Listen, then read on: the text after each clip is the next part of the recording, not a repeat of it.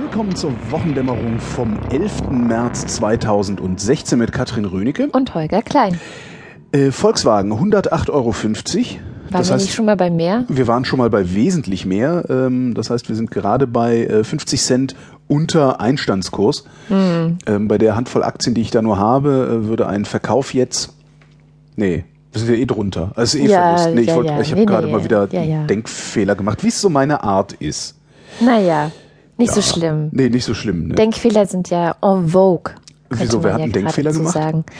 Och, ich habe das Gefühl, dass derzeit alle möglichen Leute ständig alle möglichen Denkfehler machen. Oder vielleicht sind es auch gar nicht Denkfehler, sondern Denkverweigerungen. Denkfaulheit, ja. Denk, das, ist, das Denkfaulheit, ist was, was ich ne? ohnehin schon seit Ja, vielen das Jahren sagst du zu immer beobachten schon, glaube. Ja, ja, ja, ja, ja, ja, ja.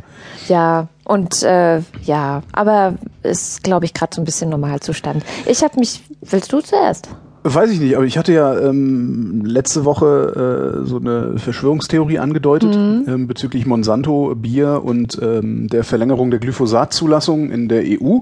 Und Nachtigall, ich hab dir Trapsen gehört, die äh, Europäische Union verschiebt die Entscheidung über die Zulassung von Glyphosat. Äh, ich will da ja jetzt nichts behaupten, aber ich finde das schon einen sehr interessanten Zufall, dass irgendwie, gerade wenn diese Entscheidung ansteht, diese komische Studie, die durchaus stark anzuzweifeln ist, äh, Ja. auf, äh, rauskommt und dann die EU das auch noch verschiebt. Dahinter, äh, danach dann irgendwie alle Grünen jubeln und Renate Künast sich nicht entblödet, sich zu der Aussage zu versteigen, dass wahrscheinlich die meisten Krebsfälle äh, durch Glyphosat verursacht seien.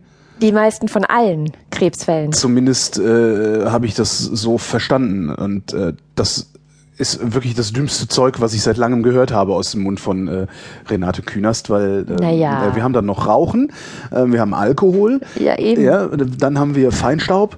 Äh, was haben wir noch? Weiß ich gar nicht, was so Tankstellenmitarbeiter einatmen. Genau.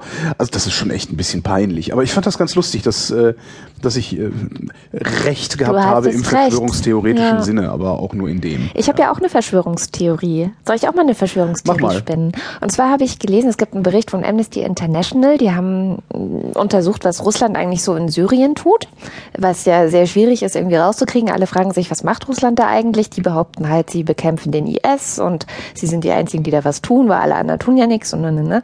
Und es stellte sich voraus, Zumindest behauptet das Amnesty International, dann kann man denen vertrauen, so viel man will, aber ich vertraue denen jetzt erstmal, dass Russland in Syrien gezielt Krankenhäuser bombardiert. Habe ich auch gehört, fand ich aber irgendwie ein bisschen fishy, ehrlich gesagt. Ich nicht. Und jetzt kommt meine Verschwörungstheorie. Okay. Ähm, als die Geschichte